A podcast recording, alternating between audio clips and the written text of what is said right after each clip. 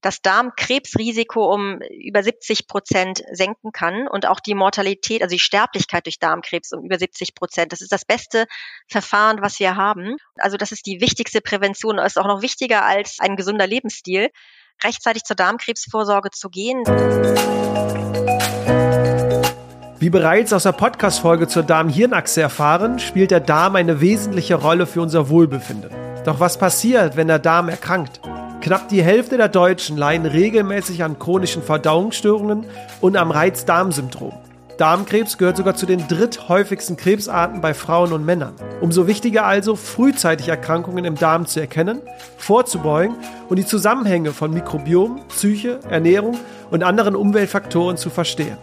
Zu Gast ist daher Dr. Viola Andresen. Als Internistin und Leiterin des Ernährungsteams am Israelitischen Krankenhaus in Hamburg beschäftigt sie sich seit vielen Jahren klinisch und wissenschaftlich mit chronischen Darmbeschwerden und zählt hier zu den führenden Experten und Expertinnen. Und damit herzlich willkommen bei Rebellisch Gesund. Mein Name ist Jonas Höhn und ich bin der Gründer der Detox Rebels. Wir begleiten Unternehmen zu einer gesunden Unternehmenskultur und begeistern Mitarbeiter und Mitarbeiterinnen für den gesunden Lifestyle.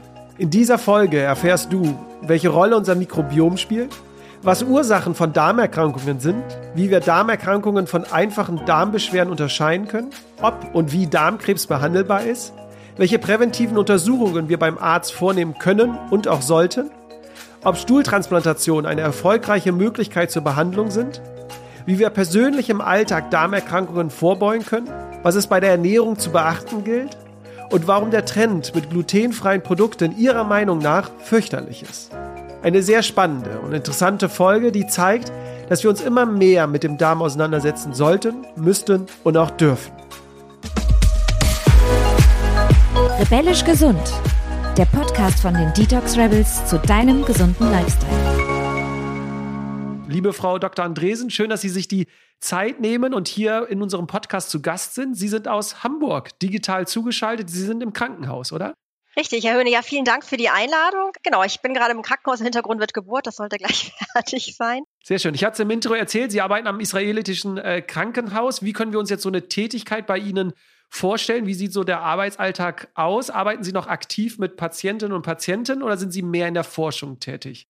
Also ich mache auch äh, bei der Forschung mit, aber tatsächlich haben wir gerade vor wenigen Wochen unser neues Fachinstitut für Darmgesundheit und Ernährung eröffnet, ähm, wo ich die Ehre und Freude habe, das leiten zu dürfen wo wir tatsächlich genau für diese Fragestellung eine ambulante Anlaufstelle haben für Patienten mit Darmbeschwerden, aber auch zu allgemeinen Themen der Ernährungsberatung. Wir machen auch psychologische Interventionen, die berühmte Darmhypnose, die bei uns durchgeführt wird. Also wir haben versuchen, so eine Art ganzheitlichen Ansatz für Patienten bieten zu können. Und da bin ich definitiv sehr stark engagiert und natürlich auch mit Patientenkontakten. Und wird schon fleißig angenommen jetzt die ja. ersten Tage oder sind Sie noch ja, sehr in nein, der nein, Bewerbung doch, äh, quasi? Nein, äh, nein, doch. Also zum Glück. Wir freuen uns sehr. Also es ist im Grunde auch entstanden, das Institut zu gründen, weil wir im israelitischen Krankenhaus selber machen wir ja schon seit Jahren, ähm, ist das unser Schwerpunkt, wir behandeln da Patienten, hatten aber bisher nur die Möglichkeit, es im Wesentlichen im Rahmen eines stationären Aufenthaltes zu bearbeiten und wir hatten keine klassische ambulante Anlaufstelle. Auch hier muss man einschränkend sagen, dass es momentan eine Selbstzahlerinstitution ist, weil es da noch keine klaren Regelungen mit den Krankenkassen gibt.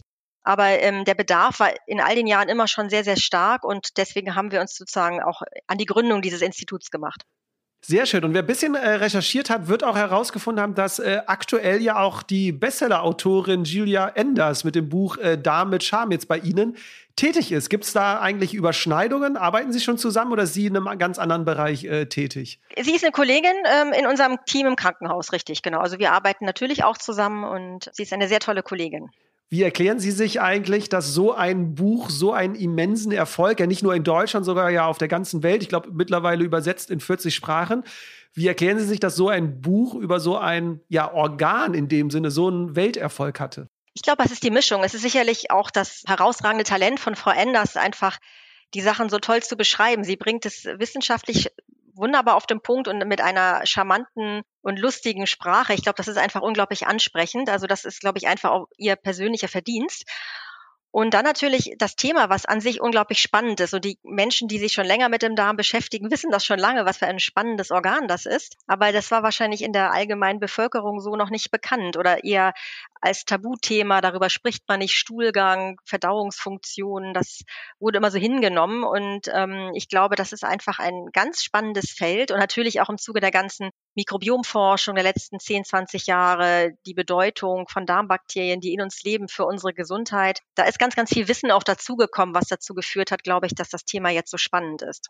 Ja, Sie haben es jetzt angesprochen, nicht nur in der Öffentlichkeit habe ich das Gefühl, dass das Interesse an diesem Organ steigt, sondern auch in der Forschung. Sie haben es erzählt, es kommen ja immer mehr Studien jetzt so an die Öffentlichkeit.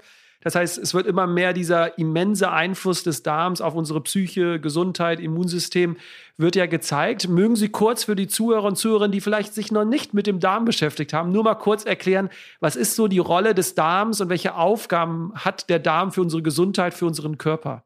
Also die vordergründige Aufgabe des Darms ist natürlich erstmal die Aufnahme von Flüssigkeit und Nährstoffen. Also ohne Darm würden wir verhungern. Wobei man auch hier ganz klar sagen muss, dass es auch vielen nicht bekannt, dass das vor allen Dingen der Dünndarm ist. Der Dünndarm ist der, der für uns lebenswichtig ist. Der Dickdarm ist natürlich auch sehr immens wichtig, aber es gibt Krankheiten, wo man den Dickdarm entfernen muss und da kann man gut überleben. Ohne Dünndarm kann man nicht leben, wenn man nicht Nahrung dann über die Vene gibt. Also der Dünndarm ist, glaube ich, da noch das zentrale Organ für die Überlebensfähigkeit. Der Dickdarm wiederum hat eben, ist die Heimat für dieses berühmte Mikrobiom. Und das haben wir jetzt wirklich in den letzten Jahren gelernt, dass dieses Mikrobiom nicht nur da ist, Nahrungsreste abzubauen, wie man das über Jahrzehnte geglaubt hat, sondern tatsächlich in den Stoffwechselfunktionen ganz wesentliche Beiträge zu unserem gesunden Wesen. Das sind Botenstoffe, die ans äh, Gehirn ge geliefert werden. Es werden diese berühmte Darmbarriere, die Entzündungsreaktionen ähm, verhindern kann, die das Eintreten von Schädlingen in den Organismus verhindern kann. Und die, die sind dort ganz, ganz entscheidend. Ähm, es ist wie so eine Art Abwehrwall auch tatsächlich. Stoffwechselfunktion, Erkrankungen wie Diabetes, Herz-Kreislauf-Erkrankungen, Lebererkrankungen, alles, was so jedem eigentlich geläufig ist, hängt ganz eng auch mit dem Darmmikrobiom zusammen. Und weil, Sie haben es ja schon gesagt, weil es so eine wichtige Bedeutung hat, gibt es ja auch Schutzmechanismen, natürliche, damit Krankheitserreger nicht reinkommen welche Schutzmechanismen haben wir denn da überhaupt in dem Darm? Weil ich glaube, wir können das ja alles gar nicht sehen und so. Deswegen ist das vielleicht für viele gar nicht so vorstellbar. Gibt es oder welche gibt es denn dort? Ja, das Spannende der Darmschleimhaut und ich glaube, das haben auch viele nicht so richtig oder können sich das nicht vorstellen. Das ist ja kein starres Rohr. Ähm, es muss ja Öffnungen haben, weil ja die Nährstoffe raufgenommen werden müssen in den Organismus. Flüssigkeit wird aufgenommen, an anderer Stelle ausgeschüttet. Das heißt, die Darmschleimhaut selber ist ein hochkomplexes System, was quasi Poren hat, die sich bei Bedarf öffnen können. Und es gibt ja auch dieses Stichwort Leaky Gut, was sehr in aller Munde ist und die Menschen haben oft das Gefühl, sie haben da so einen total durchlöcherten Darm. So ist das natürlich nicht, sondern es ist eine Wand, die auf Befehl entscheidenden Stellen Türen aufmacht und wieder zumacht. Da trägt das Darmmikrobiom eben auch entscheidend dazu bei, dass diese Funktion gut erhalten bleibt, dass es in richtigen Momenten quasi das Richtige reinlässt und ähm, auch vielleicht entscheidende Dinge ausschüttet und andere wiederum draußen lässt. Und da gibt es eben diese Darmschleimhaut, das sind Zellen, das ist eine Zellschicht, im Grunde wie die Haut, die, die kann man sich ja vorstellen, wir haben eine Innenhaut im Darm und darüber sitzt eine Schleimschicht, die auch von den Zellen in der Darmschleimhaut produziert wird, dieser Schleim und das ist eine ganz entscheidende Schutzschicht und in diesem Schleim leben auch wichtige Bakterien. Und das ist eben diese berühmte Darmbarriere, die, wenn sie funktioniert, uns wunderbar gesund durchs Leben bringt. Genau, Sie haben es jetzt angesprochen, wenn sie funktioniert, häufig funktionieren diese natürlichen Schutzmechanismen nicht, denn dann wird der Darm mit Krankheitserregern befallen und das hat Auswirkungen dann auf unsere Psyche, Gesundheit, Immunsystem. Und zum Ende des Podcasts werden wir darüber sprechen, was wir alles machen können, um vielleicht diese Krankheitserreger erfolgreich abzuwehren. Da ich glaube aber, dass ganz viele Menschen in einem Alltag denken, dass der Stuhlgang oder der Darm, die Verdauung ganz normal und gesund ist, obwohl es eigentlich gar nicht so ist, würde ich gerne natürlich jetzt zu Beginn mal kurz über diese Beschwerden und Krankheiten mit Ihnen sprechen, damit sich jeder mal sich die Gedanken machen kann, hm, vielleicht sollte ich eine solche Institution wie bei Ihnen mal aufsuchen oder andere Sachen mal ausprobieren, damit es mir besser geht. Und das fand ich ganz interessant. Ich habe nämlich gelesen, dass knapp 50 Prozent der Deutschen regelmäßig unter Darmbeschwerden wie Verdauungsstörungen, Reizdarmsyndrom und, und, und leiden. Und äh, ich glaube sogar die Dunkelziffer ist ja noch viel höher, weil wir reden ja nicht gerne über dieses Thema. Was können wir uns jetzt so unter chronischen Verdauungsstörungen denn jetzt so vorstellen? Und wie unterscheiden die sich jetzt auch zu normalen kurzen Darmbeschwerden? Also gibt es da Symptome? Wie, wie kann man das für einen verständlich machen?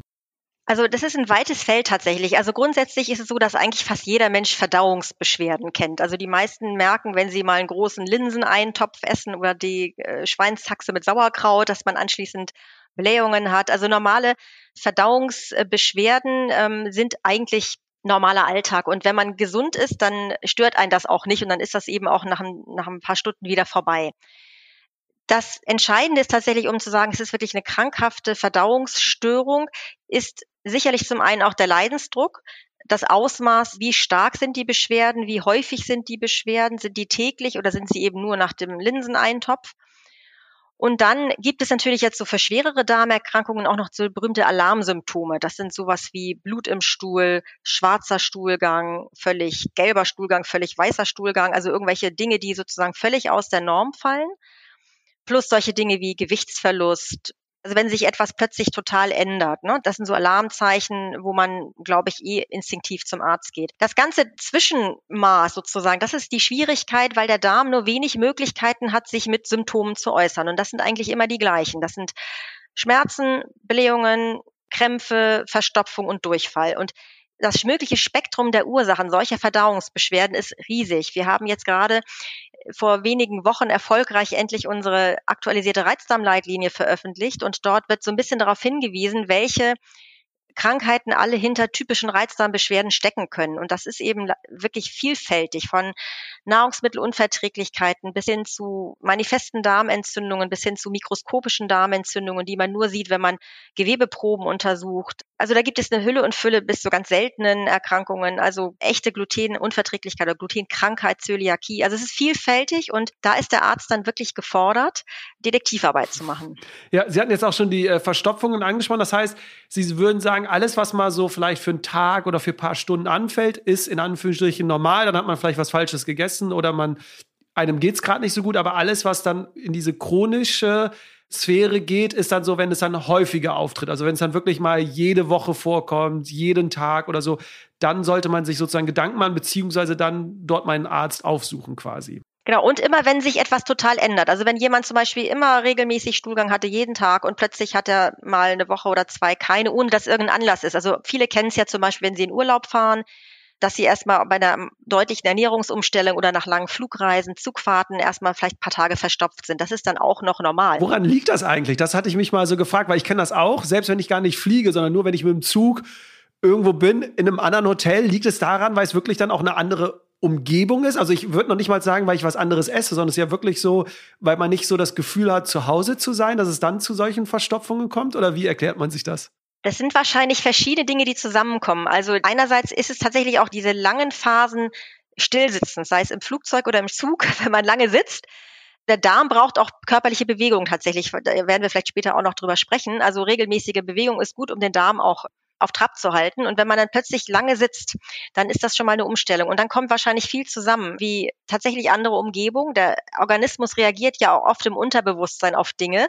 Auch wenn man jetzt in einem schönen Hotel ist und das Gefühl hat, das ist ein wunderbares Badezimmer, das wird mich jetzt nicht abhalten. Dennoch unterbewusst hat man vielleicht irgendwelche Hemmungen. Und auf jeden Fall ist das beschrieben in vielen Fällen von Leuten, die so Bergwanderungen machen, irgendwelche komischen Latrinen hinter Hütten dass dann wirklich so eine Blockade auch entsteht, den Schulgang einfach normal zu machen, weil das einfach eine völlig ungewohnte oder auch vielleicht unappetitliche Situation ist. Und das kann dann auch mal zu Verstopfungen führen. Das sind aber meistens eben nur vorübergehende Dinge. Und solche chronischen Verdauungsstörungen jetzt oder auch den Reizdarmsyndrom, was ja wirklich anscheinend ja eine sehr ja, verbreitete Krankheit ist äh, bei Menschen, da würden Sie schon sagen, sich immer mal beim Stuhlgang mal nach hinten zu schauen und wirklich sich das mal zu beobachten, sozusagen den Stuhlgang, oder? Also um so einen ersten Indiz zu bekommen, weil ich kann ja für mich nicht sagen, habe ich jetzt ein Reizdarmsyndrom oder nicht. Das kann ja am Ende dann nur der Arzt bescheinigen wahrscheinlich.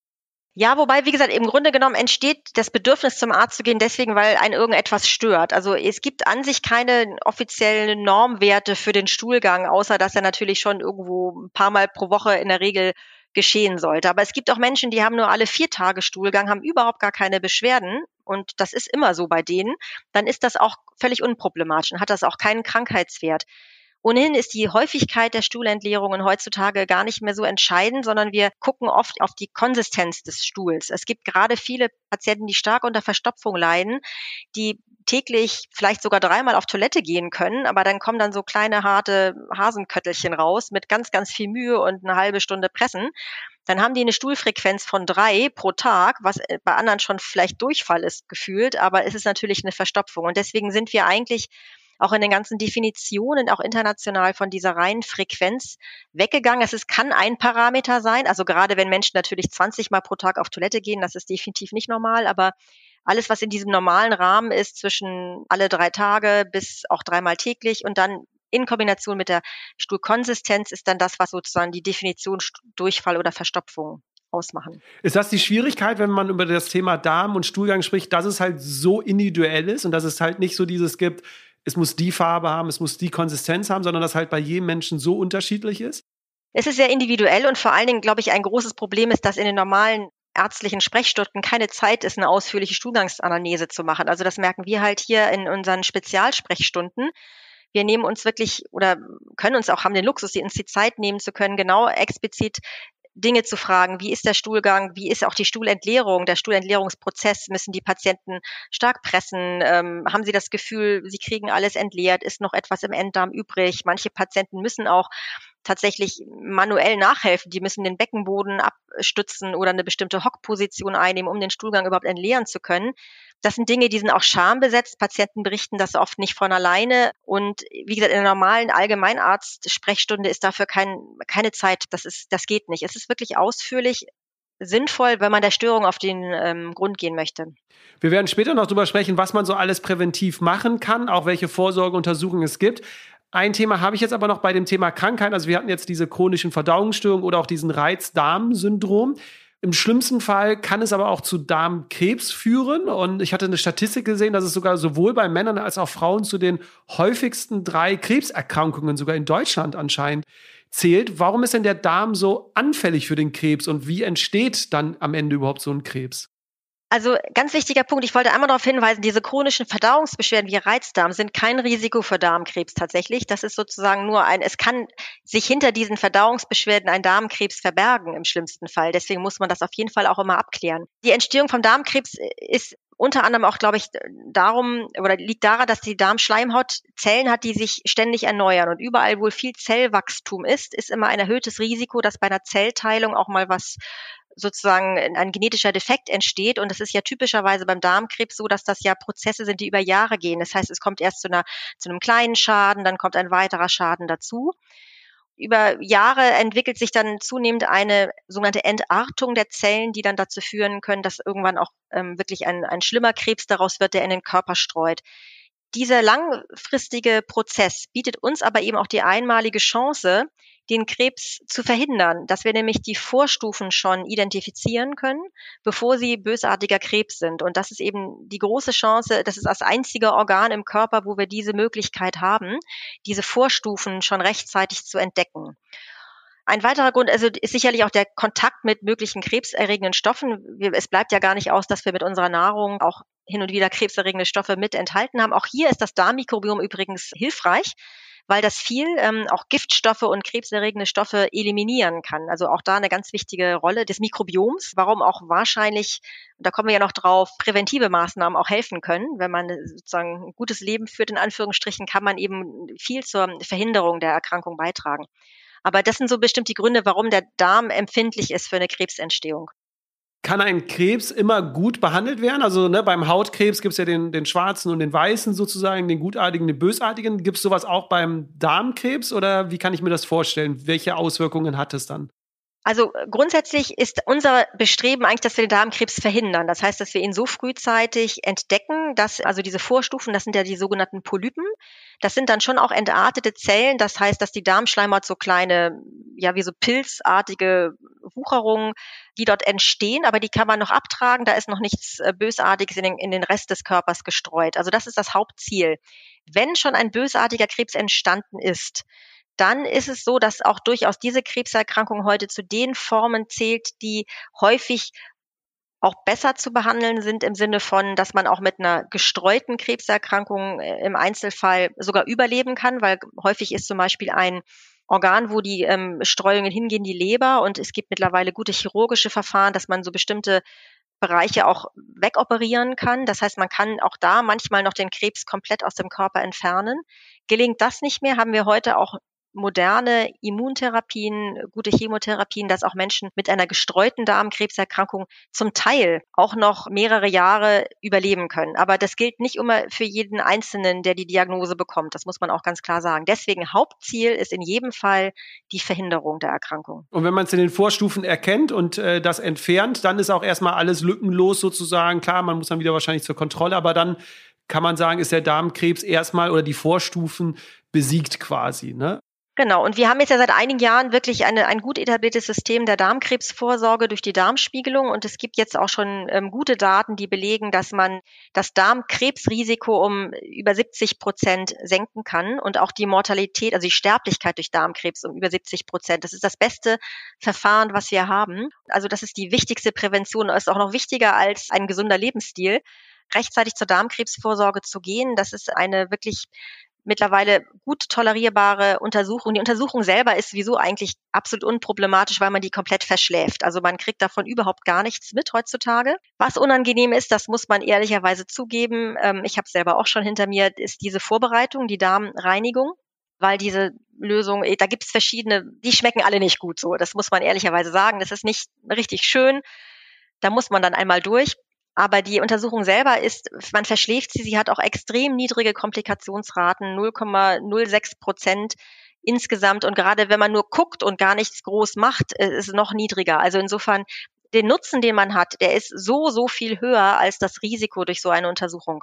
Dann lassen Sie uns kurz bei diesen Vorsorgeuntersuchungen doch bleiben. Also Natürlich haben Sie gesagt, man kann selbst erstmal erkennen, sollte ich zum Arzt gehen oder nicht. Welche Vorsorgeuntersuchungen gibt es denn? Jetzt haben Sie die Darmspiegelung angesprochen. Ich hatte gelesen, aber dass erst ab 55 Jahren, also wirklich erst meines Erachtens sehr spät, die Krankenkasse überhaupt die Kosten übernimmt. Empfehlen Sie denn jetzt schon so, ich bin jetzt 32, schon irgendwie ab einem früheren Alter das jedes Jahr oder alle drei Jahre oder wie sind da so die Empfehlungen äh, von Ihnen?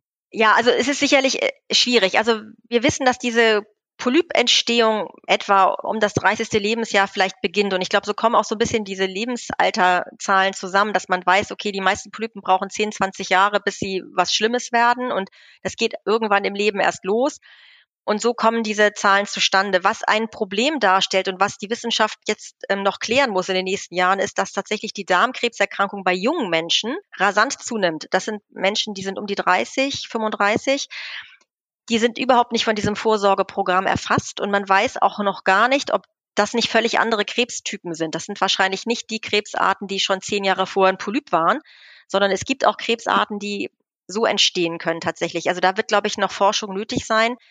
Das sind natürlich im Vergleich zu den Zahlen der Darmkrebserkrankungen bei älteren Menschen noch geringe Zahlen, aber es nimmt dramatisch zu. Und ich glaube, da müssen wir noch die Forschung abwarten.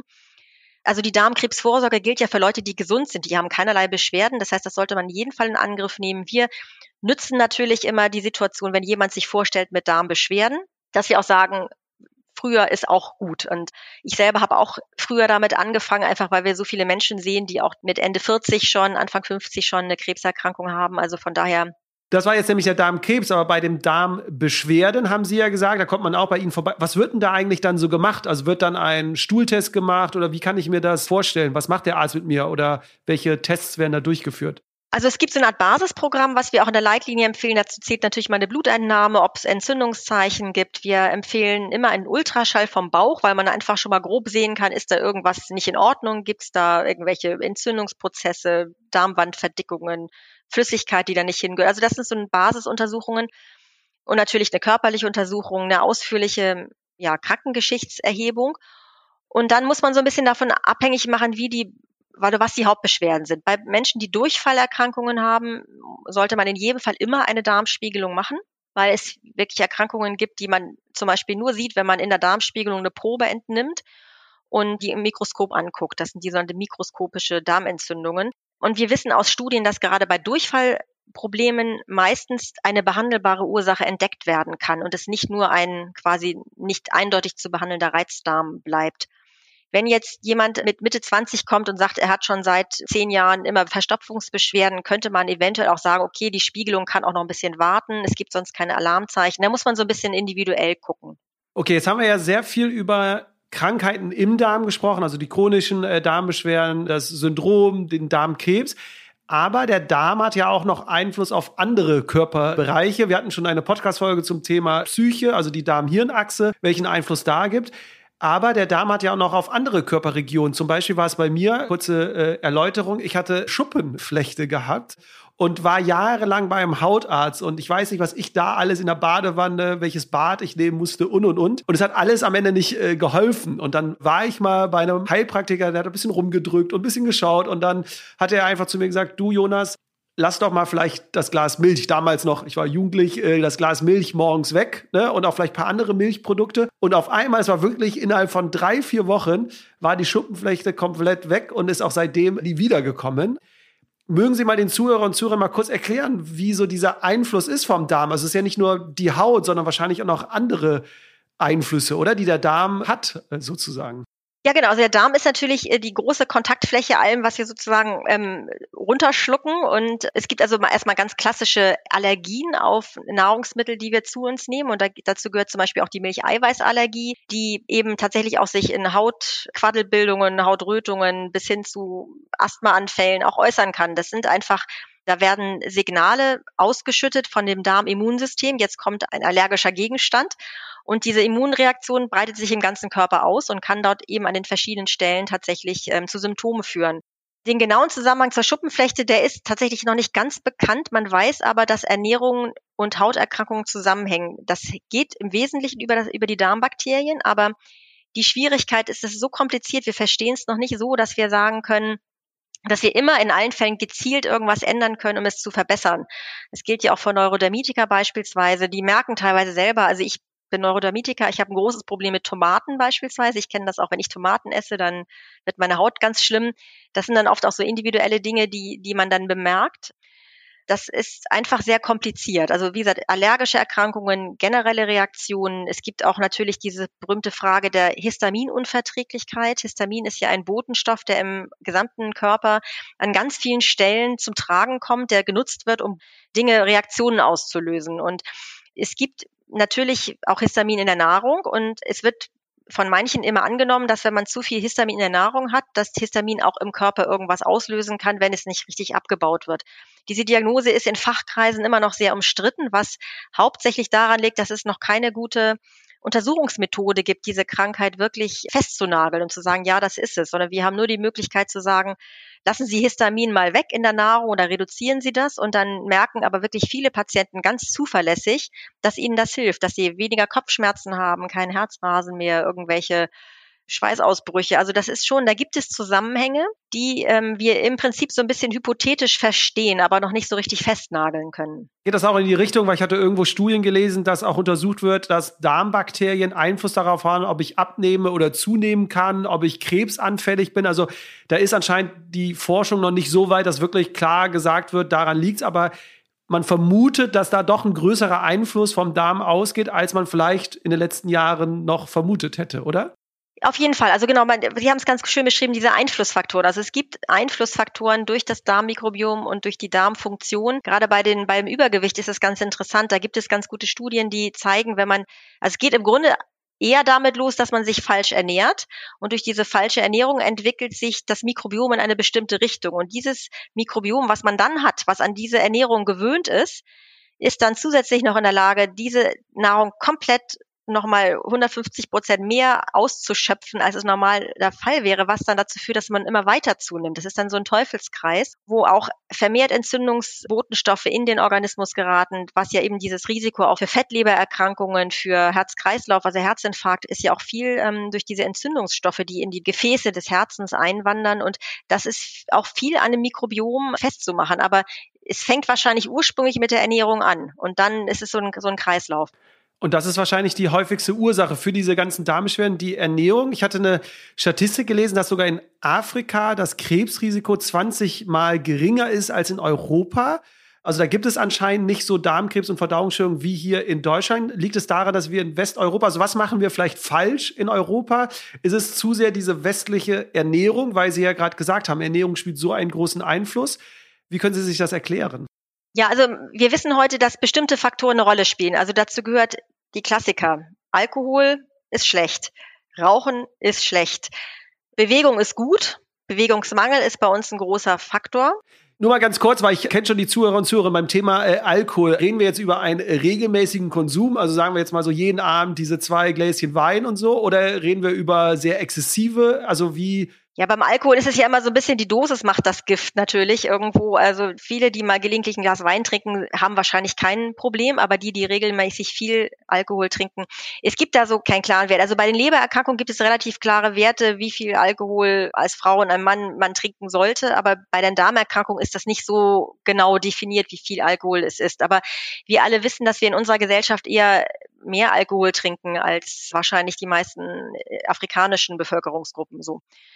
Also Rauchen ist natürlich ohnehin schlecht, das wissen wir für alle möglichen Krebserkrankungen, auch für Darmkrebs. Was eben auch im Fokus steht, ist ja dieses berühmte rote Fleisch, was immer wieder auftaucht. Also viel Fleischkonsum ist schlecht, also insbesondere rotes Fleisch. Und günstig wiederum ist eben eine sehr ballaststoffreiche, gemüselastige Ernährung. Und da kommen wir eben auch zu dem, zu dem Lebensstil, der in Afrika wahrscheinlich vorherrscht. Wenig Fleischprodukte, viel Gemüse, ballaststoffreiche Ernährung und auch, glaube ich, mehr Bewegung als bei uns. Woran liegt es, dass das rote Fleisch so schlecht für den Darm ist? Das ist tatsächlich äh, komplexer. Man weiß das eigentlich gar nicht ganz genau. Es ist eben einfach sehr, sehr fett-eiweißreich. Es scheint dort eben auch das Mikrobiom in irgendeiner Weise zu beeinflussen, das ungünstig ist, aber es gibt nicht diesen einen krebserregenden Giftstoff beispielsweise. Also wo es äh, diskutiert wird, ist bei Wurstwaren, weil Wurstwaren werden ja, äh, ähm, damit sie rosig aussehen und lange halten, oft mit Nitraten versetzt. Und das Nitrat in den Wurstwaren wird als krebserregend, weil es in Nitrosamine umgewandelt werden kann, wird als krebserregend angesehen. Was wichtig hier nochmal zu erwähnen wäre, wäre, dass natürlich auch Gemüsesorten, gerade so Salate, Kohlgemüse, auch nitrathaltig sind. Dort aber offensichtlich die eigenen enthaltenen Pflanzenstoffe wie Vitamin C diese Nitrosaminbildung verhindern. Und also im Gegenzug sozusagen nitrathaltiges Gemüse ist extrem gut für den Organismus, äh, schützt vor Herz-Kreislauf-Erkrankungen und auch vor Krebserkrankungen, während das Nitrat in der Wurst schlecht ist. Aber die Ernährung macht nur einen Teil des des Darmkrebsrisikos aus, muss man ehrlicherweise sagen, oder auch der Lebensstil. Was ein ganz entscheidender Faktor ist tatsächlich auch die äh, eigenen Gene. Es gibt eine genetische Veranlagung und es gibt Menschen, die haben vermehrt Darmkrebserkrankungen in der Familie, in, bei engen Verwandten, Eltern, Geschwister. Die müssen auf jeden Fall besonders vorsichtig sein, weil man weiß, dass das Risiko deutlich erhöht. Ja, die Bewegung haben wir angesprochen. Es gibt Hinweise, dass regelmäßige Einnahme von Aspirin die ja viele Menschen auch einnehmen zum Schutz vor Herz-Kreislauf-Erkrankungen, dass das auch einen gewissen Schutz bieten kann. Aber all das sind relativ geringe Einflussfaktoren im Vergleich zu dem Schutz, den man bekommen kann durch eine, direkt durch eine Darmkrebsvorsorge und durch eine jahrzehntelange gesunde Lebensführung, muss man dazu auch sagen. Also wenn man jetzt sagt, ich habe jetzt irgendwie 30 Jahre ganz viel geraucht, ganz viel getrunken, dann kann man nicht erwarten, dass man jetzt durch vier Wochen gesunden Lebensstil dieses Risiko komplett wieder abbaut, sondern es ist eigentlich ein jahrzehntelanges Verhalten, der den Organismus schützen kann. Das soll nicht heißen, dass es nicht immer sich noch lohnt, das umzustellen. Man hat ja noch hoffentlich ein paar Jahrzehnte vor sich. Und vielleicht haben wir auch noch eine andere gute Nachricht, zu der kommen wir gleich. Nur jetzt einmal kurz festhalten. Also wir haben auf der einen Seite die Ernährung, da habe ich gleich noch äh, ein, zwei Fragen. Sie haben die Gene angesprochen. Wie sieht es mit, auch da gibt es ja jetzt immer mehr Studienergebnisse, Stichwort Depressionen, Stress. Also wie wirkt sich so dieses Ganze, ich glaube, alle erleben es ja gerade auch, dass wir alle das Gefühl haben, ein erhöhtes Stressgefühl erstmal zu haben es geht ja in beide Richtungen, das haben wir in einer anderen Podcast-Folge besprochen, also vom Darm nach oben und andersrum, aber hat schon einen Einfluss darauf, wenn wir jetzt jeden Tag, ich sage jetzt mal, gestresst nach Hause kommen von der Arbeit oder Stress mit Freunden und mit der Partnerin und Partner haben. Es kann Auswirkungen auch auf den Darm dann haben, sozusagen. Auf jeden Fall das kennt ja jeder von sich. Also jeder kennt auch diese akuten Situationen, Prüfungsangst beispielsweise. Da muss man plötzlich fünfmal zur Toilette rennen und man kriegt kein Bissen runter. Also dieser Zusammenhang Magen-Darm und Gehirn. Und das hatten Sie ja in der anderen Folge auch schon beschrieben. Und ein chronischer Stress, der kann sich auch bemerkbar machen, dass man weiß auch, dass vermehrt Stresshormone ausgeschüttet werden beim chronischen Stress, die auch direkten Einfluss haben können auf die Darmbarrierefunktion tatsächlich und auch auf das Mikrobiom. Also da auch dort gibt es eine Interaktion. Es kann die Depressionen verstärken. Die Depressionen können die Darmtätigkeit verstärken. Also es geht in alle Richtungen. Und ich denke schon, dass wir noch viele Folgen dieser Corona-Zeit erleben werden, auch die ganz losgelöst von Corona tatsächlich ähm, noch stattfinden werden.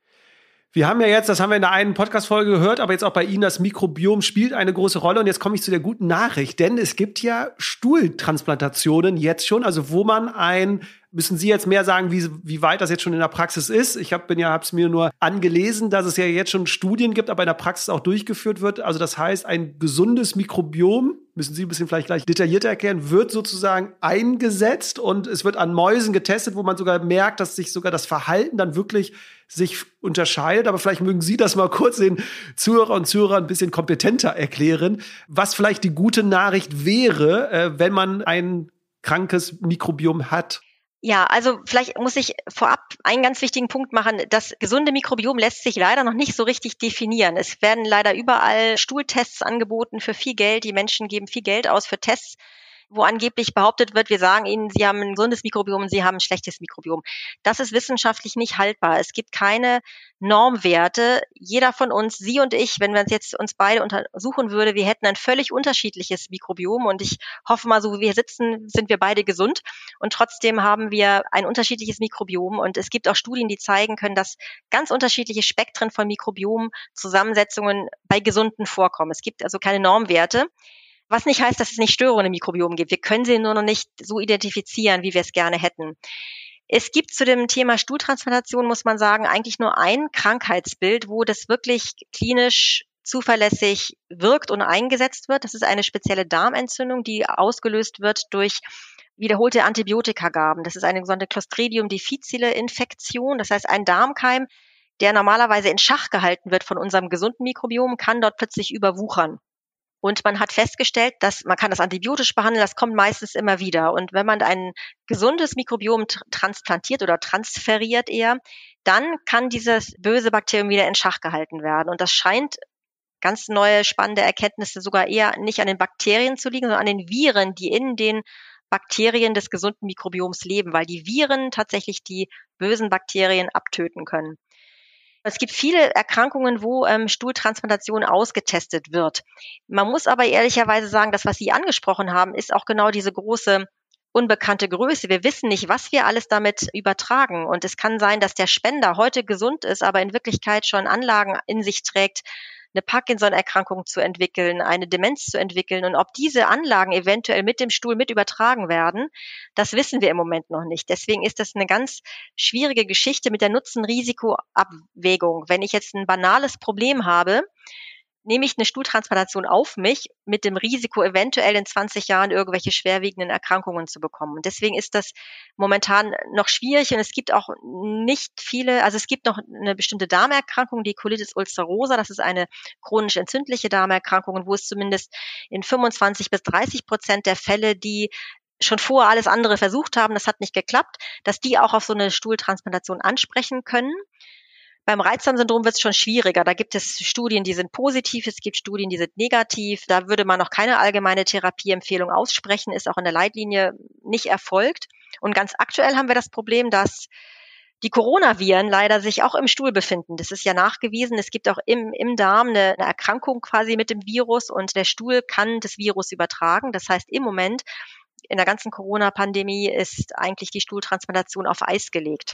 Ah, okay. Das, ich hatte es nämlich nur mit ganz vielen Artikeln so zum Stichwort äh, Depression äh, gelesen, dass da so getestet wird, wie kann man mit depressiven Menschen sozusagen über den Darm das äh, verändern und hat es eher so wahrgenommen, dass es sehr positiv so alles beschrieben wird und dass das vielleicht ganz vielen Menschen hilft. Aber wenn ich jetzt so richtig Sie verstehe, sind Sie so ein bisschen noch zurückhaltender und geteilter Meinung und sagen, ja, es kann gut werden, aber es gibt noch ganz viele Risiken, die noch gar nicht erforscht sind und wo man gar nicht weiß, vielleicht hat es sogar noch ganz andere Auswirkungen, die noch schlimmer sind dann quasi. Genau, also es gibt auf jeden Fall Fallbeschreibungen, dass Menschen Depressionen auch bekommen haben, weil der Stuhlspender vielleicht depressiv war. Es gibt auch Fallbeschreibungen, dass Menschen übergewichtig geworden sind, weil der Spender übergewichtig war. Es gibt aber auch schon erste Studien, die das kontrolliert untersucht haben.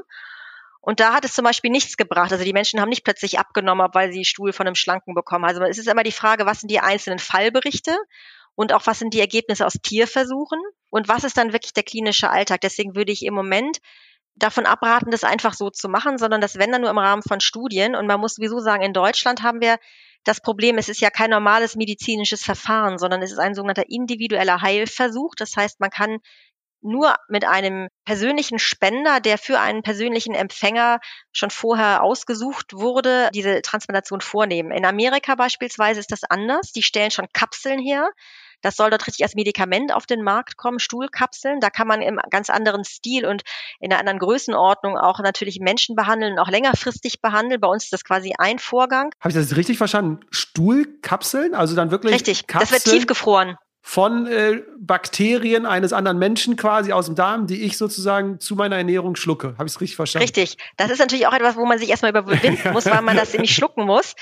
Das ist auch schon schwierig, aber da gibt es schon Studien und da gibt es eine Firma, die das betreibt, die wollen das richtig als Medikament zulassen tatsächlich. Es hat natürlich den großen Vorteil, dass wir die Spender sind genau definiert. Die sind auf alle möglichen Krankheiten sicher überprüft. Da gibt es quasi die ganze Historie. Und das hat einen großen Vorteil gegenüber diesem, überall wird irgendein Stuhl von irgendwem gespendet und irgendwem gegeben, weil das total unkontrolliert ist. Und wir wissen auch aus Studien interessanterweise, dass es offensichtlich Superspender gibt. Also eine Studie ist abgebrochen worden, weil die nichts gebracht hat. Das war auch eine Darmentzündung. Und dann hat man festgestellt, dass alle Patienten, die von einem bestimmten Spender den Stuhl bekommen haben, sind alle gesund geworden.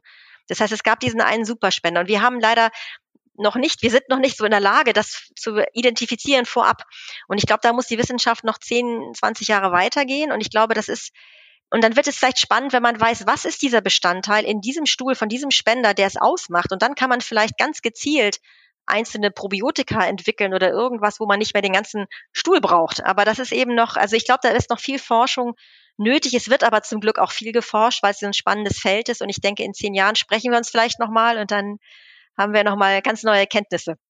Ich würde gerne das Angebot annehmen, denn es hört sich ja total spannend an. Amerika ist ja eh immer, habe ich so das Gefühl, ein, zwei Schritte voraus, was so Themen angeht und auch was die Forschung und schon in der Praxis, muss nicht immer gut sein, kann auch manchmal äh, negativ sein, dass die schon so zwei Schritte mal voraus sind. Aber ich bin mal gespannt, was so dann nach Europa, nach Deutschland äh, schwappt. Aber da reden wir dann sehr, sehr gerne nochmal drüber. Wir müssen es aber ja nicht so weit kommen lassen, sondern Sie haben es ja angesprochen, wir können durch die Ernährung sehr positiv äh, selbst beeinflussen, haben selbst in der Hand. Sie haben die ballaststoffreiche Ernährung angesprochen. Welche Lebensmittel würden Sie jetzt da vielleicht konkret empfehlen? Und es gibt ja Stichwort Kapseln und Pulver. Es gibt ja auch noch, was man zusätzlich immer dazu nehmen kann. Würden Sie das auch empfehlen oder sagen Sie, eigentlich können wir über die Lebensmittel das ausreichend abdecken, alles, was wir brauchen. Genau, also da gibt es ja auch inzwischen eine Vielzahl von Studien, dass also klassische Nahrungsergänzungsmittel in der Regel nichts bringen. Die einzige Ausnahme, die ich hier betonen möchte, ist Vitamin D. Also wir, das ist ja im Prinzip auch kein Ernährungsthema, sondern das ist ja das Sonnenlichtproblem. Wir haben jetzt hier die dunkle Jahreszeit. Und Vitamin D ähm, zu ergänzen in den dunklen Monaten, das hat sich inzwischen in vielen Studien gezeigt, das ist wichtig, also auch in der Krebsvorsorge, Knochenstoffwechsel, also vielfältige Erkrankungen, wo man Vitamin D inzwischen als wichtigen Faktor entdeckt und das ist etwas, was ich persönlich auch betreibe und auch in meiner Familie verbreitet habe. Das ist etwas, was ich empfehle. Alles darüber hinaus, was es noch an Nahrungsergänzungsmitteln gibt, hat sich nicht wirklich bewährt, auch Vitaminsupplemente, das ist in den Studien immer schwierig herauszufischen, ist das wirklich ein Effekt. Wichtig ist die gesunde Ernährung und das ist nicht nur Ballaststoffe, es ist einfach das Vielfältige. Auch beim Darmmikrobiom zum Beispiel weiß man, dass ein vielfältiges Mikrobiom ein gesundes Mikrobiom ist und ein vielfältiges Mikrobiom erhält man, indem man sich vielfältig ernährt. Das ist, glaube ich, ganz wichtig, weil im Moment auch unglaublich viele Ernährungshypes in der Gegend kursieren, die eigentlich immer darauf basieren, alles Mögliche wegzulassen. Das ist frei von und dies weglassen und das weglassen und das wird dann so, da wird so ein Gesundheitslabel suggeriert, was äh, überhaupt nicht richtig ist. Also zum Beispiel Laktose, Gluten wegzulassen, wenn man keine damit assoziierte Erkrankung hat, ist nicht primär gesund, sondern das ist einfach eine eingeschränkte Ernährung. Also man sollte sich vielfältig ernähren Ballaststoffe, das ist natürlich ganz klar, das sind immer die Gemüse, das sind Salate, das sind Bohnen, sind extrem gesund, vielfältig gesund. Ähm, wie gesagt, Fleisch ist auch wichtig und gesund, gerade auch bei Kindern im Wachstum. Man sollte jetzt nicht anfangen, die ganzen Kinder vegan zu ernähren beispielsweise. Das ist auch eher ungesund, sondern alles in Maßen. Ne? Also auch wenig Fleisch, eher weißes Fleisch, viel Salat, Gemüse dazu, wenig Süßes. Fett ist zwiespältig. Also man weiß heutzutage, dass Fette wichtig und gesund sind, gerade wenn man die gesunden Öle nimmt. Aber natürlich sollte man jetzt nicht immer nur Pommes frites und Donuts essen. Also da muss man eben auch gucken, welches Fett man isst und in welchem Nahrungsmittel. Gerade die Kombination Zucker und Fett sind bei Übergewicht ein Problem, weil man natürlich, um Fett anzusetzen, braucht man Insulin. Und die Insulinspiegel bekommt man durch den Zucker. Und wenn man die Kombination hat, Zucker und Fett, dann geht alles, was man isst, direkt in die Fettreserven am Bauch. Und das ist zum Beispiel ganz ungesund. Sie haben jetzt eben angesprochen, das mit alles wegzulassen und diese Gesundheitslabel. Da würde ich mal kurz einsteigen, denn es ist ja ein bisschen jetzt verbreitet schon so die Low-Carb-Ernährung, also auf Kohlenhydrate zu verzichten. Sie würden jetzt aber sagen, weil in den Kohlenhydraten ja auch, also in den, teilweise in den Lebensmitteln ja Ballaststoffe enthalten sind, Sie würden sagen, aus Darmgesundheit sozusagen wäre eher eine Low Carb äh, Ernährung eher schwierig. Habe ich das jetzt, äh, nehme ich das richtig oder? Jein, also die Low Carb Ernährung basiert ja tatsächlich darauf, dass man diese schnellen Kohlenhydrate weglässt. Das sind ja vor allen Dingen Zucker, also klassischer Haushaltszucker, Glucose oder auch Fruchtzucker, während die langsamen Kohlenhydrate auch in der Low Carb Diät eigentlich quasi nicht zählt oder auch als gesund gelten. Also wenn man eine richtige Low Carb Diät macht, dann gehört dazu eigentlich auch viel Gemüse und gehören dazu viele Ballaststoffe. Also das, das muss dann nicht schlecht sein.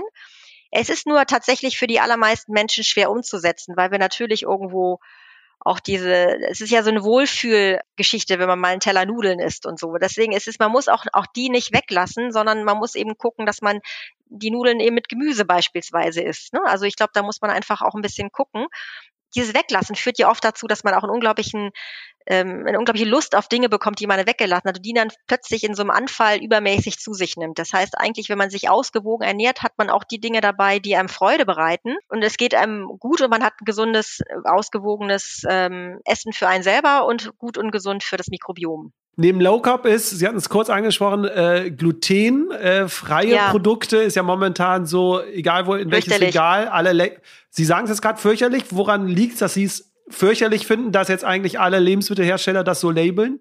Also ich finde es fürchterlich, weil es irgendwo den Eindruck erweckt, dass Gluten was Ungesundes ist und was Giftiges. Und Gluten ist, ist ein Getreidebestandteil, den gab es schon in den Urgetreiden von vor tausend Jahren. Also das ist eine völlig normale Substanz, die in Getreide enthalten ist.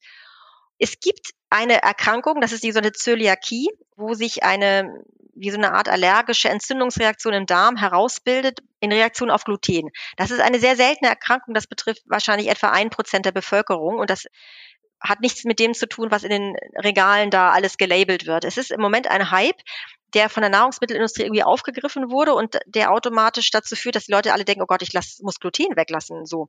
Eine andere Geschichte ist die, dass immer mehr Menschen berichten, dass sie auf Getreideprodukte Bauchbeschwerden entwickeln. Das hängt wahrscheinlich so ein bisschen damit zusammen, dass im Getreide natürlich nicht nur Gluten ist, sondern andere Dinge, die durch Züchtungen, ähm, um Getreidesorten resistenter gegen Schädlinge zu machen, bestimmte Abwehrstoffe in den Getreideprodukten vermehrt vorkommen. Und das sind ähm, die sogenannten Amylase-Trypsin-Inhibitoren, die ATIs. Und die scheinen eher für Beschwerden verantwortlich zu sein als speziell das Gluten zum Beispiel. Aber auch da muss man sagen, das ist, betrifft ja allenfalls die Menschen, die Beschwerden haben. Und ich lerne ständig lauter Gesunde kennen, die meinen, sie müssten Gluten weglassen und sich deswegen sehr einseitig und eingeschränkt ernähren. Und man weiß inzwischen, dass eine glutenfreie Ernährung ungesund ist. Es gibt Populationsstudien aus den USA. Damit Produkte noch nach irgendwas schmecken und noch irgendeine Konsistenz haben und nicht zusammenfallen, müssen andere Stärkeprodukte zugesetzt werden. Und das ist meistens Reisstärke. Und diese Reisstärke ist vielfach belastet mit Schwermetallen. Und man hat jetzt schon nachgewiesen, dass glutenfreie Ernährung zu einer erhöhten Quote von Quecksilber und Cadmium und anderen wirklich schlimmen Schwermetallen im Organismus der Betroffenen führt, sodass wir einfach ganz klar sagen, glutenfreie Ernährung nur für die, die es unbedingt müssen. Und für alle anderen ist es eher ein Risiko.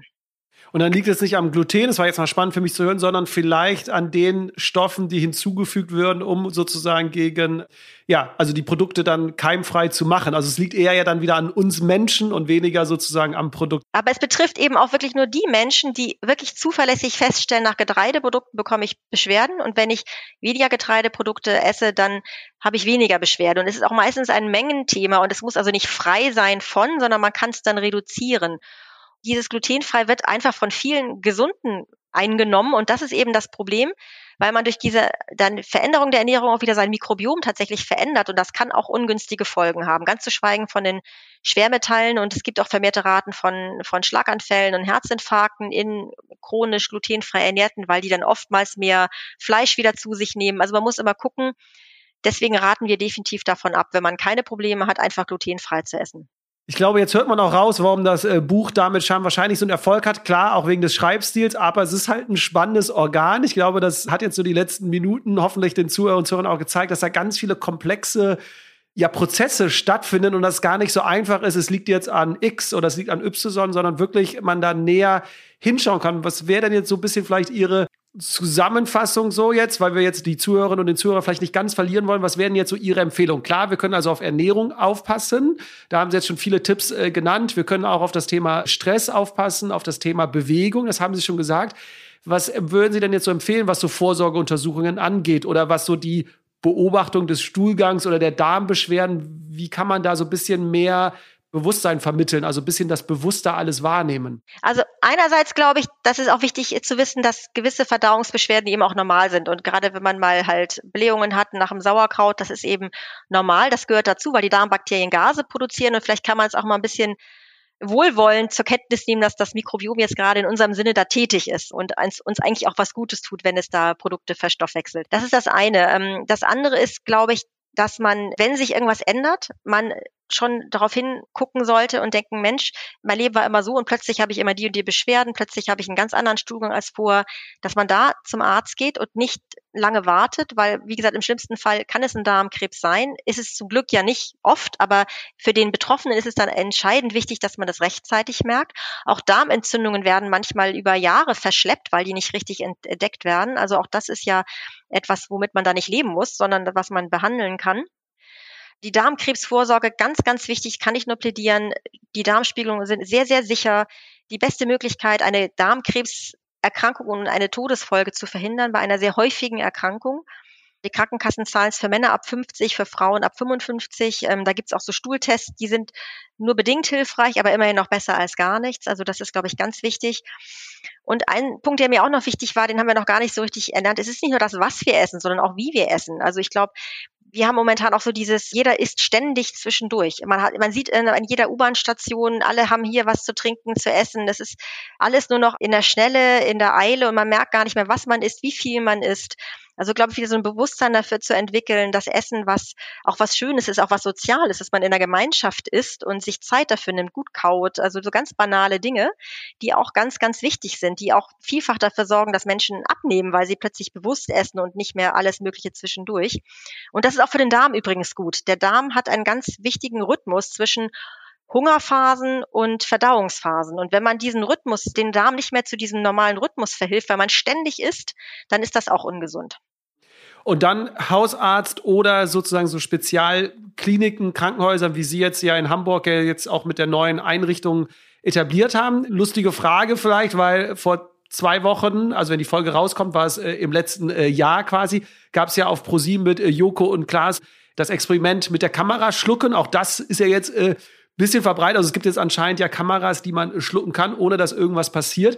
Ist das eine Lösung oder ist das ein gutes Hilfsmittel für Sie im Darmbereich, dass man so Kameras schlucken kann und da dann irgendwas erkennen kann? Also die Kamera ist vor allen Dingen wichtig für den gesamten Dünndarmbereich, aber der Dünndarm ist das Organ, wo in der Regel der Darmkrebs nicht entsteht. Der entsteht typischerweise im Dickdarm. Es gibt Menschen, die vielleicht partout sagen, sie wollen gar keine Darmspiegelung, können sich das gar nicht vorstellen. Dann kann man zur Not erstmal die Kapsel schlucken. Das Problem ist nur, wenn man dort was sieht, dann muss man die Spiegelung ja trotzdem noch machen. Und die Kapsel ist nicht so gut. Der Vorteil der Darmspiegelung ist, dass man ja dann, wenn man einen Polypen sieht, den auch gleich entfernen kann. Und insofern auch, auch das gilt auch für die ganzen, es gibt ja viele Menschen, die machen dann eine radiologische Untersuchung, MRT beispielsweise. Das ist erstens nicht so genau und zweitens, wenn man was sieht, dann muss man doch nochmal zur Darmspiegelung. Von daher kann man eigentlich gleich den Weg gehen. Man hat die beste Untersuchung, es ist mit Abstand die beste und man hat gleich die Therapiemöglichkeit. Also wirklich keine Angst davor zu haben. Ich glaube, das äh, kriegen wir jetzt hier mit. Äh, dass es wirklich auch sogar man ja währenddessen dann auch äh, schläft. Was glauben Sie jetzt? Wir haben so ein bisschen über die Forschung und da fand ich es total spannend. Hätte noch äh, stundenlang wahrscheinlich mit Ihnen drüber sprechen können. Nur vielleicht als äh, Zusammenfassung, wo denken Sie denn, wo jetzt noch Ergebnisse, spannende Ergebnisse vielleicht warten? Also gibt es irgendwie vielleicht gerade so einen Bereich, wo Sie sagen, da tut sich gerade ganz viel. Da sind Sie auch hoffnungsvoll, dass da irgendwas passiert. Also gibt es irgendwie so eine Forschung, Studien, wo Sie sagen, das wird wahrscheinlich in den nächsten Jahren noch mal zu äh, tollen Ergebnissen führen? Gibt es da sowas? Also insgesamt der ganze Bereich der, der Mikrobiomforschung, da tut sich auf jeden Fall ganz viel. Und ich glaube, der Weg wird vielleicht dahin gehen, tatsächlich, dass wenn man erkennt, welcher Bestandteil des Mikrobiom der entscheidende ist, um bestimmte Erkrankungen zu behandeln, das scheint ja auch unterschiedlich zu sein. Die Darmentzündung braucht einen anderen Bestandteil als jetzt diese Clostridiengeschichte und ein Reizdarm braucht wieder was anderes. Wenn man da näher herausfindet, was sind diese Faktoren, dass man da gezielte Behandlungen entwickeln kann, da bin ich eigentlich ganz zuversichtlich. Generell auch bei diesen ganzen Verdauungsstörungen, Darm-Nervensystem, da hatten Sie ja schon eine Folge darüber, dass man noch mehr Verständnis dafür auch entwickelt zunehmend, wie das Ganze funktioniert, dass man auch gezielte Medikamente entwickelt, die bestimmte Funktionen im Darm-Nervensystem ähm, gezielt verändern können. Da gibt es schon ein paar, aber da ist noch Bedarf für sehr viel mehr. Und ich glaube, da wird auch noch mehr kommen. Also das sind, glaube ich, auch beides spannende. Vielleicht ein dritter Bereich, der auch ähm, entwickelt wird, sind solche Dinge wie Elektrostimulation. Da gibt es ja auch so ein paar Entwicklungen, Magenschrittmacher, Darmschrittmacher für bestimmte Erkrankungen. Da wird auch einiges erforscht. Und natürlich hoffen wir alle sehr, in der Krebsforschung. Da bin ich ganz gespannt, was jetzt diese ganze, auch diese BioNTech-Impfentwicklung, die haben ja ursprünglich in der Krebsforschung, das ist ja eigentlich der Hauptfokus und da werden die, glaube ich, jetzt unglaublich viel Schwung mitnehmen und das ist natürlich unser aller Traum, dass man irgendwann gezielte, vielleicht mRNA-basierte Krebstherapien entwickelt. Da, das ist, glaube ich, ganz, ganz spannend und ähm, hoffnungsvoll. Und es gibt auch äh, schon Untersuchungen, ob man am Darm gewisse ähm, Gehirnkrankheiten, Aktivitäten erkennen kann, ne? weil die Nervenzellen ja ungefähr gleich aufgebaut sind. Das ist ja auch nochmal ein total spannendes Feld, dass man irgendwie Parkinson oder irgendwelche anderen Krankheiten frühzeitig irgendwie im Darm erkennen kann. Genau, da haben wir noch die Schwierigkeit, ich, ähm, ähm, dass das Darmnervensystem bei so einer normalen Probeentnahme aus dem Darm nicht erreicht wird. Also da nimmt man nur eine Schleimhautproben. Das heißt, um das Darmnervensystem zu beurteilen, braucht man ein ganzes Stück Darmwand. Aber auch hier gibt es tatsächlich Fortschritte. Früher ging das nur im Rahmen von Operationen. Jetzt gibt es auch eine Entwicklung, dass man jetzt das endoskopisch machen kann, dass man im Grunde endoskopisch so ein Stück Darmwand rausschneidet und anschließend wieder vernäht. Also da die ganzen endoskopischen Techniken entwickeln sich natürlich auch immer weiter und das ist sicherlich auch eine spannende Entwicklung, wo noch mehr kommen wird in den nächsten Jahren. Spannend auf jeden Fall, Frau Andresen. Also ich glaube, das Thema Darm ist echt ein sehr umfangreiches. Äh, deswegen freue ich mich dass Sie jetzt auch in Hamburg da so ein Institut äh, gegründet haben, wo jetzt wirklich äh, speziell auf dieses Thema eingegangen wird. Eine letzte Frage, Frau Andresen, die haben wir in jedem Podcast. Sie haben es schon hier und da ein bisschen beantwortet, glaube ich, aber ich bin gespannt, auf welche Antwort Sie sich jetzt äh, festlegen würden. Und zwar ist unser Motto bei den Detox Rebels, ähm, wir müssen nicht immer mehr machen, sondern vielleicht einfach nur etwas anders machen. Und deswegen meine letzte Frage an Sie, wenn Sie sich jetzt was wünschen könnten, was wäre denn so die eine Sache, die Sie sich wünschen würden, was Menschen jetzt in Bezug auf das Thema Darm oder auch anderen Sachen anders machen würden? Na, ich glaube, wenn wir jetzt wirklich das Thema Prävention angehen, dann glaube ich wirklich einfach ein Bewusstsein wieder zu entwickeln für einen gesunden Lebensstil und dass das schon anfängt bei den Kindern in der Schule, also ich erlebe das gerade, mein Sohn hat jetzt durch Corona-Slots irgendwie acht Minuten Zeit zu essen. Die müssen quasi in acht Minuten Essen reinschlingen. Das ist zum Beispiel fürchterlich. Gut, das ist jetzt Corona-bedingt, aber es ist einfach, dass man wieder zurückkommt zu den Wurzeln, wo wir mal herkamen, dass man Mahlzeiten hat, Mahlzeitenstrukturen, ausgewogen ist, aufhört zu essen, wenn man satt ist. Also im Grunde ganz banale Dinge, sich regelmäßig körperlich bewegt, nicht immer den Fahrstuhl nehmen. Ich, wir haben hier vier Stockwerke und ich sehe ständig die jungen Kollegen, die immer in den Fahrstuhl steigen. Das finde ich unfassbar. Ich gehe immer Treppe. Das sind so ganz banale Dinge, die jeder im Alltag umsetzen kann und die ja nicht nur für den Darm wichtig sind. Wir wissen ja alle möglichen Erkrankungen, das hatten Sie ja schon in Ihrer Sendung, Herz-Kreislauf-Erkrankung, Übergewicht, alles hängt damit zusammen und ich glaube, das wäre vielleicht das, was ich mir wünschen würde, weil wir einfach viele Krankheiten verhindern können. Sonst sind, arbeiten wir daran, sozusagen die Kohlen aus dem Feuer zu holen, aber wir möchten sie ja vorher verhindern.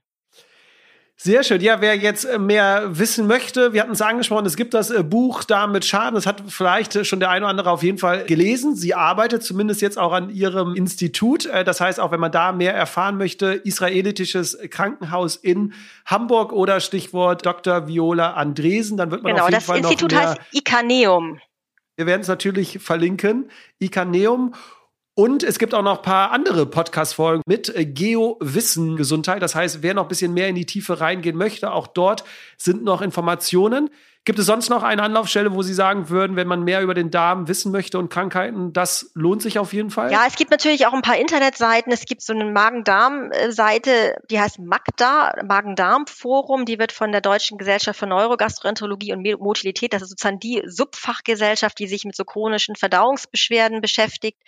Das ist auch für, für Laien, für Patienten. Wir verlinken. Super. Frau Andresen, ich bedanke mich wirklich äh, sehr für Ihre äh, Zeit, für die spannenden Einblicke. Ja, hat mir Spaß gemacht.